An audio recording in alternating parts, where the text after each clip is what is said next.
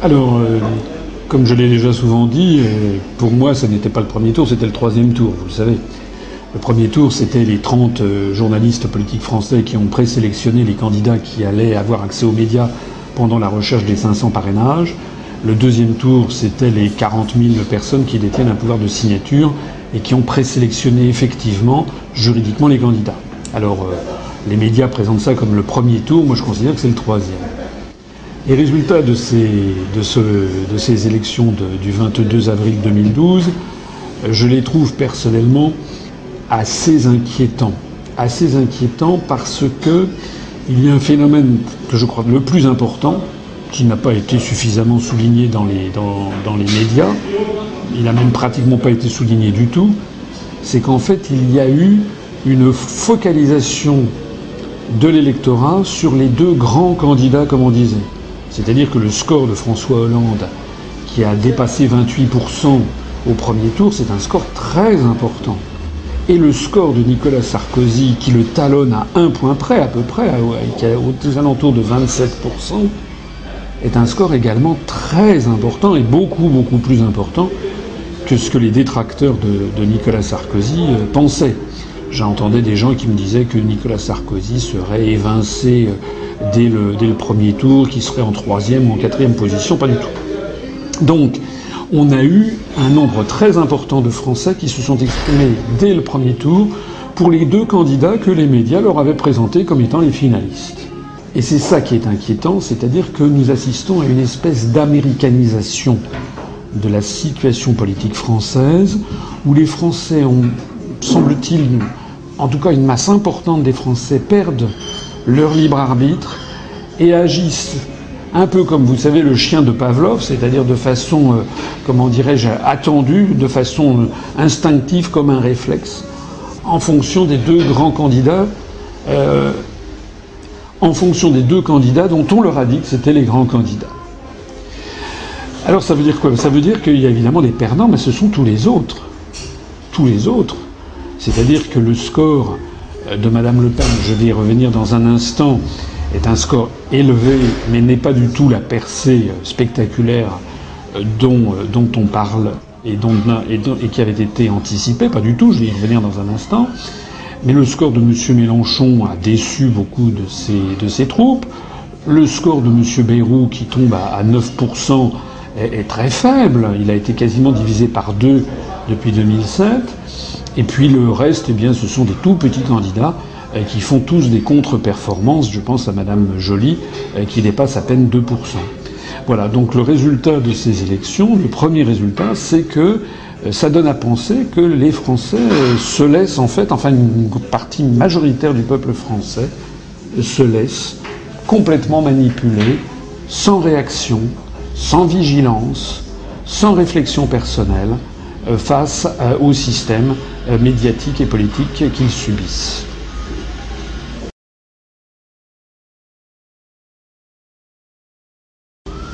Alors, le score de Marine Le Pen, je ne sais pas si vous l'avez remarqué, mais c'est quelque chose de très spectaculaire, a été mis en avant hier soir à 20h dans tous les médias.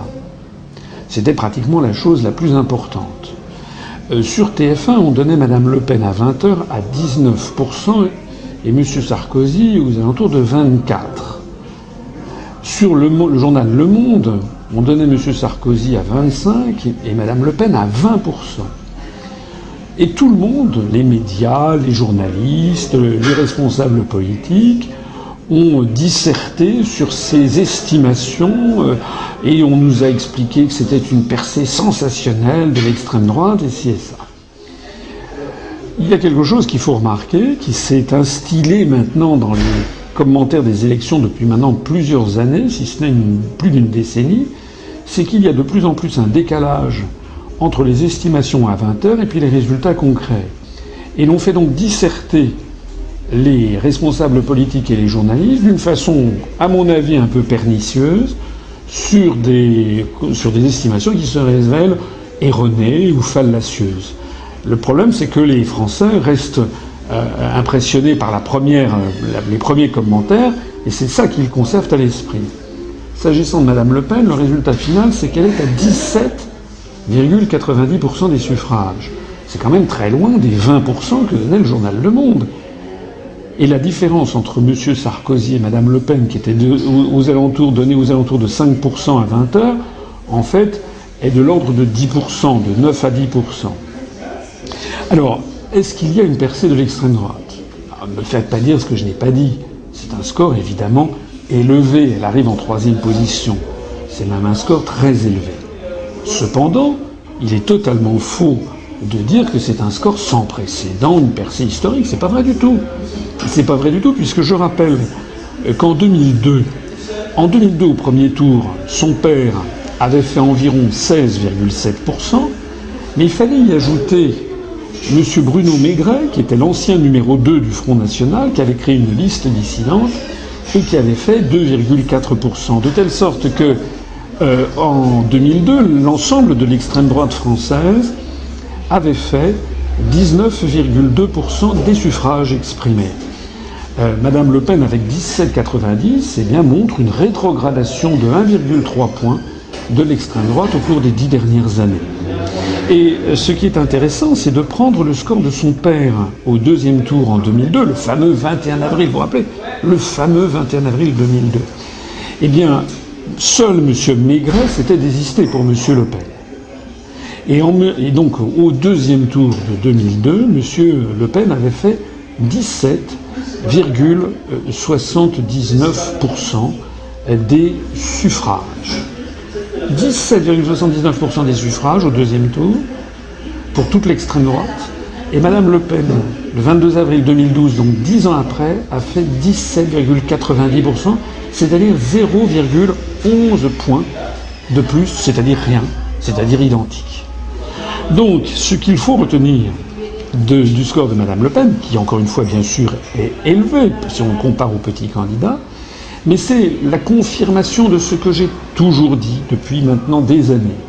Et d'ailleurs de ce que disent tous les sociologues, toutes les analyses politiques qui ont été faites, c'est que jamais le Front National ne pourra dépasser une espèce de plafond que l'on peut estimer aux alentours de 18, 19, 20, 21% peut-être des suffrages, mais jamais au-delà.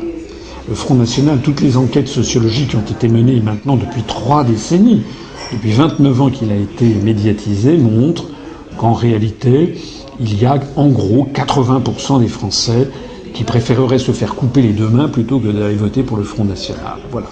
Alors ça pose évidemment un très gros problème que je ne cesse de souligner depuis que j'ai créé l'UPR. C'est que comme je ne cesse de le dire malgré les insultes, malgré les critiques féroces que font les électeurs du Front National, du moins certains d'entre eux, je ne cesse de dire que ce parti politique sert le système qu'il prétend combattre, pour la simple raison qu'il verrouille la société politique française. Voilà. Il y avait pendant ces élections, tout le monde le sait, des électeurs le pénistes qui pensaient que Mme Le Pen atteindrait 25, 30, 35% des suffrages. J'en connais, j'en connais qui m'expliquaient que Mme Le Pen ferait 35 à 40% des voix au premier tour et serait élue dans un fauteuil au second tour. Ces gens s'illusionnent complètement. Nous avons maintenant trois décennies qui nous permettent de comprendre et de mesurer que jamais le Front National ne pourra aller au-delà de 18 à 20% des suffrages. Je signale que euh, Mme Le Pen avait été placée dans des conditions extraordinairement favorables pour faire, ce résultat. Premièrement, rappelez-vous qu'elle bénéficie d'une médiatisation à outrance depuis un an et demi. Rappelez-vous qu'il y a un peu plus d'un an, les sondages américains de l'officine Harris Interactive, dirigés depuis les États-Unis par une dame qui s'appelle Kimberly Thiel, qui a été euh, euh, auprès l'assistante du directeur général du FBI américain. C'est quand même étonnant. Eh bien, cette officine de sondage avait indiqué très exactement le 7 mars 2011 que Mme Le Pen serait présente au second tour de l'élection présidentielle française avec 24% des suffrages. À partir de ce moment-là, rappelez-vous, on nous avait accablé d'articles de, de journaux, de magazines pour nous expliquer que Mme Le Pen allait tout casser. Bon. Je rappelle également que pendant la recherche des parrainages, entre le 1er et le 27 janvier de cette année, selon les calculs même du CSA, Madame Le Pen a bénéficié du 1er au 27 janvier de 12 heures cumulées de passage dans les grandes télévisions nationales. Alors qu'au même moment, M. de Villepin, par exemple, ancien Premier ministre, ne bénéficiait que de deux heures. Elle était six fois plus médiatisée que M. de Villepin. Moi, j'en parle même pas, puisque moi, j'ai eu droit à 0 heure, 0 minute et 0 seconde pendant cette période. Madame, je rappelle aussi un autre élément assez cocasse, c'est que M. Bayrou, euh, qui a moitié moins de, voix que Mme Le Pen euh, hier, M. Bayrou, lui, nous expliquait, euh, expliquait qu'il fallait absolument se mobiliser pour que Mme Le Pen ait ses 500 parrainages. Bref, tout ceci pour dire qu'il y a eu un soutien constant du système politique et médiatique à Mme Le Pen, ce qu'on appelle la médiabolisation, c'est-à-dire qu'à la fois on la diabolise un petit peu et à la fois on en dit du bien, en tout cas on en parle, on en parle, on en parle pour faire mousser une espèce de mousse médiatique. Et eh bien en dépit de tout ceci, elle a tout simplement réédité le score de son père euh, au deuxième tour de l'élection de 2002 il y a dix ans. Donc, j'insiste sur le fait, et c'est un élément très très important du scrutin, que maintenant le camp est dans la balle est dans le camp des Français, notamment des électeurs du Front National. Est-ce qu'on en a pris pour 29 ans, hein, depuis 1983 Est-ce qu'on va en reprendre encore pour 5 ans, pour 10 ans, pour 15 ans, etc. Est-ce qu'à chaque fois, à chaque fois, à chaque fois, on va faire croire aux Français que pour exprimer euh, son mécontentement, eh bien, il faut voter soit à, l'extrême droite, soit très à gauche, euh, pour en définitive aboutir toujours à la même situation bloquée? Telle est la question. Si Madame Le Pen voulait rendre service à la France, elle devrait quitter la politique et elle devrait fermer son parti politique. Voilà la réalité. Alors je sais bien, bien sûr, qu'il y a des gens qui vont dire mais qui est-il celui-là pour dire ça? Et qui est-il? Je suis le représentant de beaucoup de Français qui commencent à comprendre quel est le jeu réel que joue le Front National, c'est-à-dire de verrouiller 15 à 20% d'électorat dans une impasse dont ils ne sortiront jamais, et tout ceci pour le plus grand profit de l'UMP et du Parti socialiste. Alors le front de gauche joue un petit peu, je sais que je vais là aussi me faire des ennemis, mais tant pis, je dis ce que je crois la vérité. Il y a beaucoup de Français d'ailleurs qui l'apprécient beaucoup. C'est pour ça que nous voyons en permanence augmenter le nombre de nos adhérents. D'ailleurs, je signale qu'à partir de 20 heures, euh, après les résultats du premier tour euh, à la télévision, on a vu un petit afflux d'adhésion à l'UPR par Internet. C'est d'ailleurs des gens qui se sont rendus compte que les analyses que je développais étaient une nouvelle fois confirmées par les événements. Alors, s'agissant du Front de gauche, ben, il joue un peu le même rôle à gauche que le Front National à droite. C'est d'ailleurs pas pour rien qu'ils s'appellent tous les deux des fronts. Des fronts, c'est quoi des fronts? C'est pour se faire la guerre, pour s'affronter. Ce ne sont pas des partis qui visent à rassembler, ce sont des partis qui visent à s'affronter. Et à s'affronter pourquoi?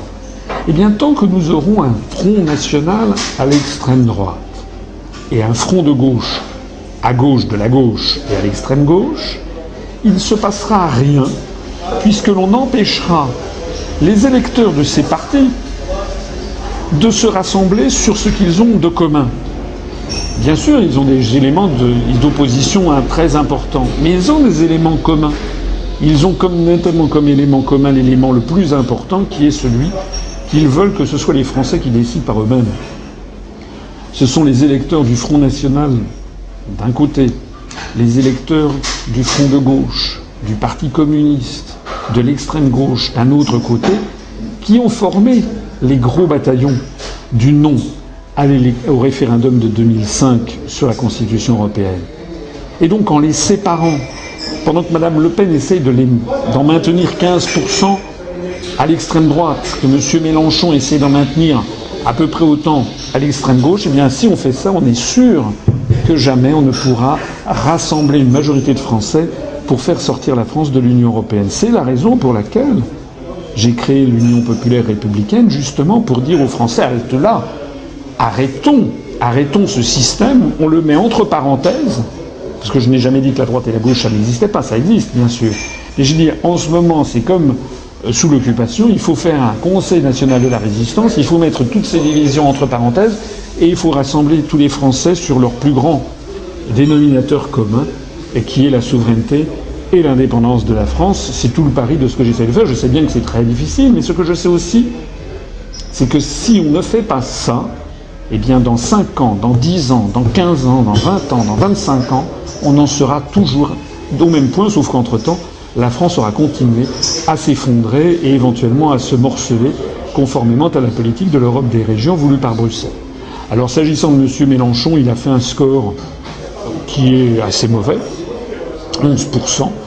Euh, ça n'est pas très mauvais, c'est un score qui, si vous comparez par exemple au score qu'ont fait le Parti communiste et l'extrême gauche au cours des scrutins antérieurs, n'est pas spectaculairement mauvais, mais enfin, M. Mélenchon, dont on pouvait penser qu'il avait peut-être allait peut-être drainer 15-17% des, des, suffrages. C'est ce qu'on disait dans les toutes dernières semaines de la campagne, parce qu'il avait fait une campagne assez médiatisée.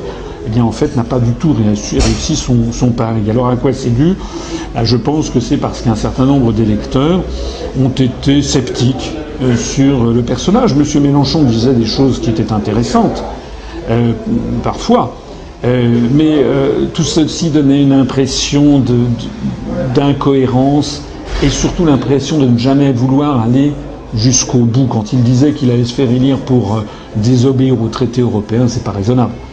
Ça n'était pas raisonnable et les Français l'ont perçu comme ça. Soit on sort juridiquement des traités européens, comme je le propose, soit on obéit. On ne va pas faire une guéguerre avec les 26 autres pays, tout ça n'était pas très raisonnable. Et puis beaucoup de gens, y compris d'ailleurs parmi nos sympathisants, il y en avait un certain nombre qui étaient proches du front de gauche, il y en a un certain nombre qui avaient quand même été ulcérés de voir que M. Mélenchon, euh, d'une part, se déclare fédéraliste européen, d'autre part, vous aux gémonies ceux qui veulent sortir de l'Union européenne, et enfin, avait taxé de maréchaliste, c'est-à-dire quasiment euh, de péténiste, ceux qui voulaient sortir de l'euro. Donc, si vous voulez, c'est quelqu'un qui, en réalité, euh, servait lui aussi le système. Alors, je l'avais d'ailleurs annoncé, j'avais dit que finalement, M. Mélenchon, son rôle, c'était d'attirer à lui des électeurs de gauche mécontents pour ensuite, au deuxième tour, eh bien, appeler à voter Hollande. Vous avez vu, ça a duré 37 minutes. À 20h37, M. Mélenchon a appelé à voter pour M. Hollande. Les gens de gauche diront oui, c'est nécessaire pour faire barrage à Sarkozy. Je peux comprendre cette logique, mais la moindre des choses, c'est quand même que M. Mélenchon aurait dû au moins négocier cet apport de voix à M. Sar à Monsieur Hollande. Fais un lapsus, je dis à M. Sarkozy, parce que pour moi, Hollande et Sarkozy, c'est exactement pareil. Donc M. Monsieur, euh, monsieur Mélenchon aurait pu négocier cet apport de voix à, François Hollande. Comment Il aurait par exemple pu obtenir de François Hollande qu'il s'engage à faire un référendum sur tout nouveau traité européen, par exemple? Il aurait pu faire prendre position à M. Hollande contre le MES. Il aurait pu demander à M. Hollande de prendre des positions fermes et précises sur les retraites. Par exemple, on n'augmentera plus la durée de cotisation. Il aurait pu demander à M. Euh, Hollande de donner une date butoir pour les retraits de nos troupes d'Afghanistan. Il aurait pu demander à M. Hollande euh, un, un, comment dirais-je, un changement de tonalité de notre diplomatie au Proche-Orient notamment pour éviter d'être les larbins systématiques des, comment dirais-je, des, théoriciens guerriers, guerriers bellicistes de l'OTAN. Il n'a rien demandé. Voilà. Donc il a joué la dent du râteau, comme je le dis, c'est-à-dire qu'il a apporté à M. Hollande les 11% d'électeurs de gauche sans aucune négociation.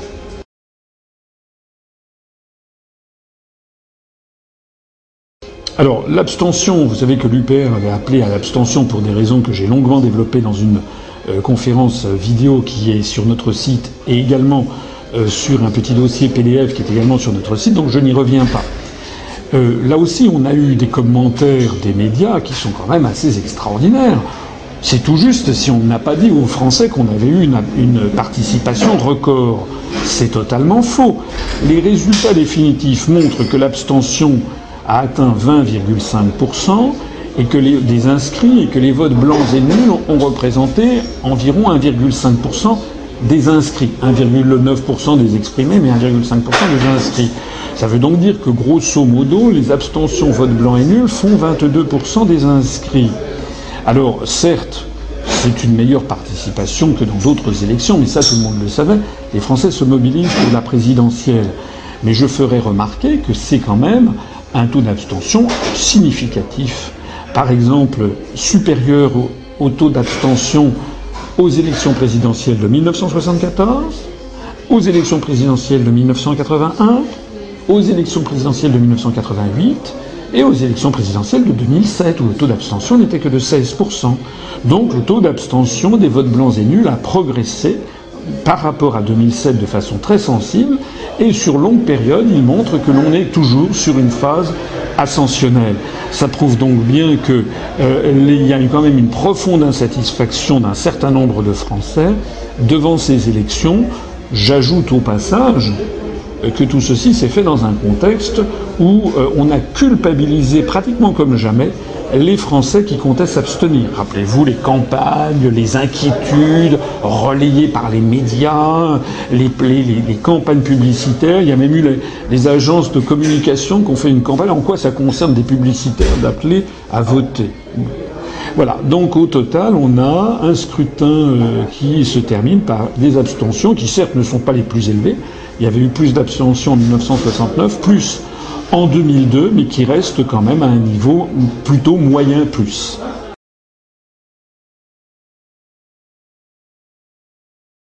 Écoutez, je pense qu'en gros, on peut dire qu'il y a aux alentours de 13% d'abstentionnistes, euh, comment dirais-je, incompressibles un taux de l'ordre de 13%, c'est-à-dire des gens qui euh, euh, ne vont pas voter par principe, ne vont voter à jamais à aucune élection, des, des gens qui refusent le principe même de l'élection, du suffrage universel, ça existe. Il y a aussi des gens qui sont malades, il y a des gens qui sont empêchés, ils sont en déplacement, ils sont, hospitalisés, ils n'ont pas le temps de faire une procuration. Euh, voilà, et puis il y a des gens qui oublient. Donc ça, c'est le taux incompressible de l'ordre d'environ 12 à 13% euh, Et puis il y a euh, ceux qui délibérément s'abstiennent.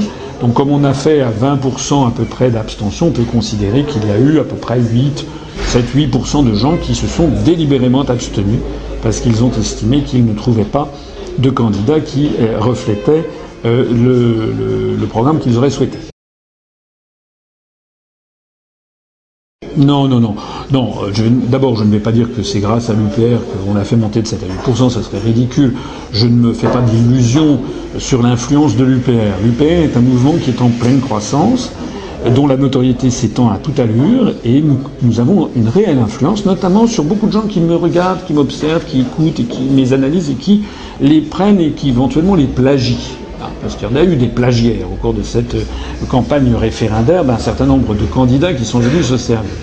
Pour autant, je sais bien que nous ne sommes pas encore connus nationalement euh, de façon très, très étendue. Voilà.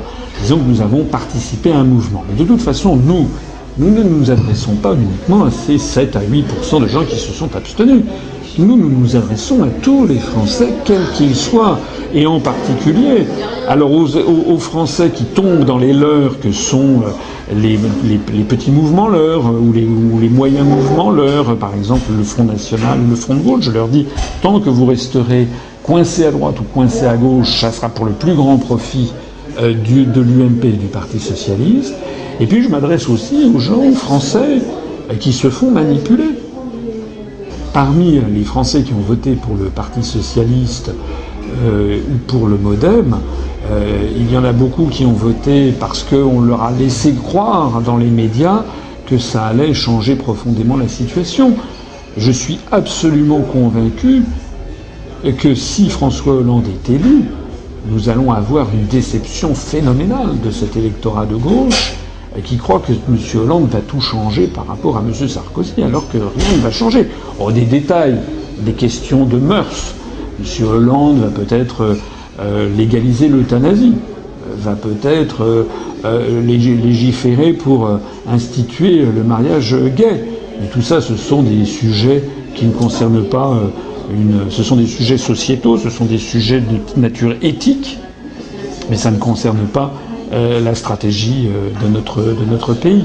Sur tous les sujets stratégiques, M. Hollande fera pareil que M. Sarkozy s'il est élu. Et donc les électeurs de gauche, à ce moment-là, se rendront compte eh qu'ils sont tombés dans un traquenard. Voilà.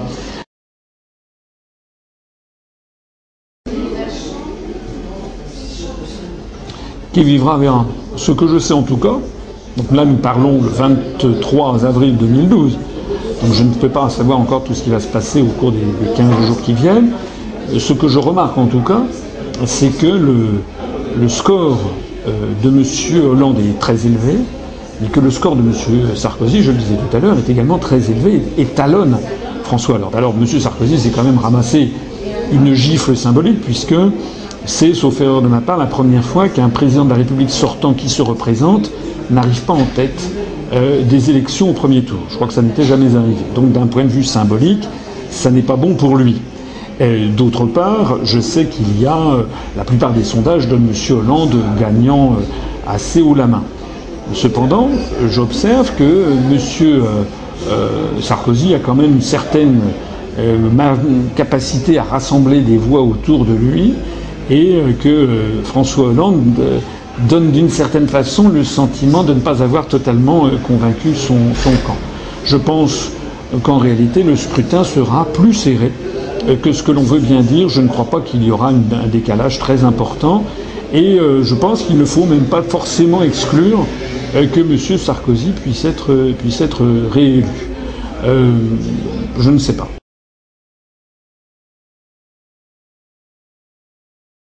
Non, pourquoi j'appellerais à voter Hollande? Je n'ai pas appelé à voter Hollande. D'abord, je rappelle que je donne un, un conseil, une, une consigne de vote. Je sais que parmi nos troupes, parmi les adhérents et sympathisants de l'UPR, je le sais parce qu'il y en a qui me l'ont dit, il y en a qui iront voter pour François Hollande parce qu'ils veulent avant toute chose quand même chasser Nicolas Sarkozy. Bien. Je sais qu'il y en a d'autres qui iront voter Nicolas Sarkozy parce que pour des raisons du style, bah justement, celle dont je parlais tout à l'heure, je connais un de nos adhérents qui a dit que lui ne pouvait pas tolérer qu'on légifère sur l'euthanasie. Euh, ou d'autres qui considèrent que euh, finalement euh, Hollande est encore pire parce que il va, par exemple, je ne sais pas, faire de nouvelles concessions en matière fiscale, etc. Voilà. Donc, en gros, je pense que nos adhérents et nos sympathisants voteront, comme je l'avais déjà d'ailleurs recommandé pour le premier tour, en leur âme et conscience. Néanmoins, moi, j'appelle personnellement, en tout cas moi, je m'abstiendrai. Je m'abstiendrai pour plusieurs raisons. D'abord parce que notre mouvement politique, comme vous le savez, est un mouvement qui se situe au-dessus du clivage droite-gauche. Et donc, si j'appelais à voter M. Hollande, il y aurait des gens qui diraient Ah, on l'avait bien dit, il vote. Euh, en fait, c'est un sous-marin de Hollande. Si j'appelais à voter Sarkozy, d'autres diraient Ah, vous l'avez, vous l'avez bien dit, en fait, c'est un sous-marin de Sarkozy. Non, je suis sous-marin d'absolument personne. Je réagis en conscience. Voilà, je dis que, de toute façon, lorsque toute cette écume se sera retombée, on s'apercevra, si M. Hollande est élu, que c'est en fait exactement la même politique, puisqu'elle est dictée par Bruxelles, Francfort et Washington. J'ai créé l'UPR justement depuis cinq ans pour le dénoncer, je ne vais pas dire le contraire.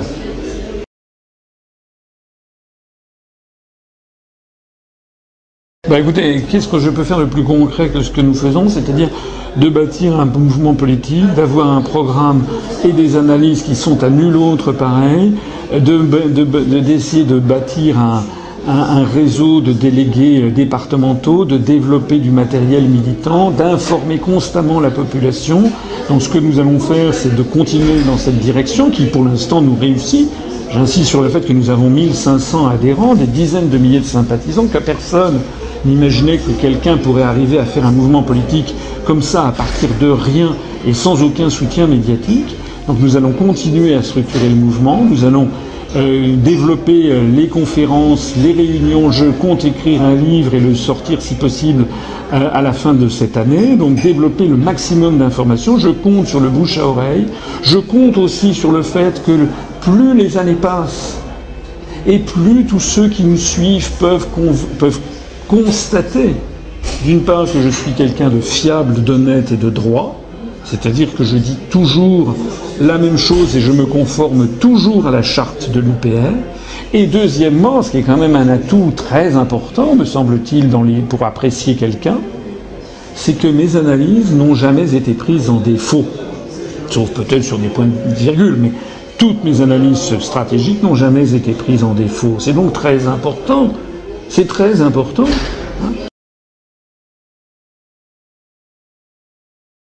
Le dernier point que je veux dire, c'est que euh, nous avons essentiellement un adversaire d'une très très grande importance. cet adversaire, ce sont les médias. Et donc notre problème à nous, c'est que je ne, suis, je ne suis pas médiatisé, notre mouvement ne l'est pas. Il est là le problème. Je suis certain que si j'avais pu être médiatisé, bénéficier d'une couverture médiatique comme celle dont a bénéficié par exemple Madame Le Pen ou Monsieur Mélenchon, je suis absolument certain que notre mouvement aurait connu une, explosion du nombre de ses adhérents et que nous aurions peut-être même pu changer l'histoire politique de notre pays. Donc la, clé, elle est là. Elle est dans la médiatisation. C'est ça qu'il faut réussir maintenant. Quand on démarre un mouvement politique, c'est normal que les médias ne donnent pas la parole. Quand il, se développe, quand il commence à grossir, ça devient moins normal. Quand il a 1500 adhérents, quand le président de ce mouvement présente un programme politique comme je l'avais fait le 3 décembre, qui est un programme politique qui est à nul autre pareil, et qui, je crois, était le meilleur programme politique. D'ailleurs, sinon, je l'aurais pas présenté. Et donc, euh, que les médias aient gardé un silence de mort sur tout ceci, ça, c'est totalement anormal. Donc, le, défi que nous avons dans les semaines, les mois, les années qui viennent, c'est de sortir de cet anonymat en pouvant être répercuté dans les, dans les médias. C'est la raison essentielle, l'une des raisons essentielles pour lesquelles je me fixe un objectif tout à fait concret, euh, pratique, c'est d'appeler tous ceux qui nous font confiance d'abord à nous rejoindre et à préparer à partir de cet automne et tout au long de l'année prochaine les élections européennes de 2014 que je veux transformer en un référendum pour ou contre la sortie de l'Union européenne. Parce que si effectivement, là, il n'y a pas besoin de parrainage hein, en 2014, si nous avons des milliers de militants qui se mobilisent dans toute la France, nous pourrons faire un score national et là, les médias ne pourront pas faire autrement que de parler de nous.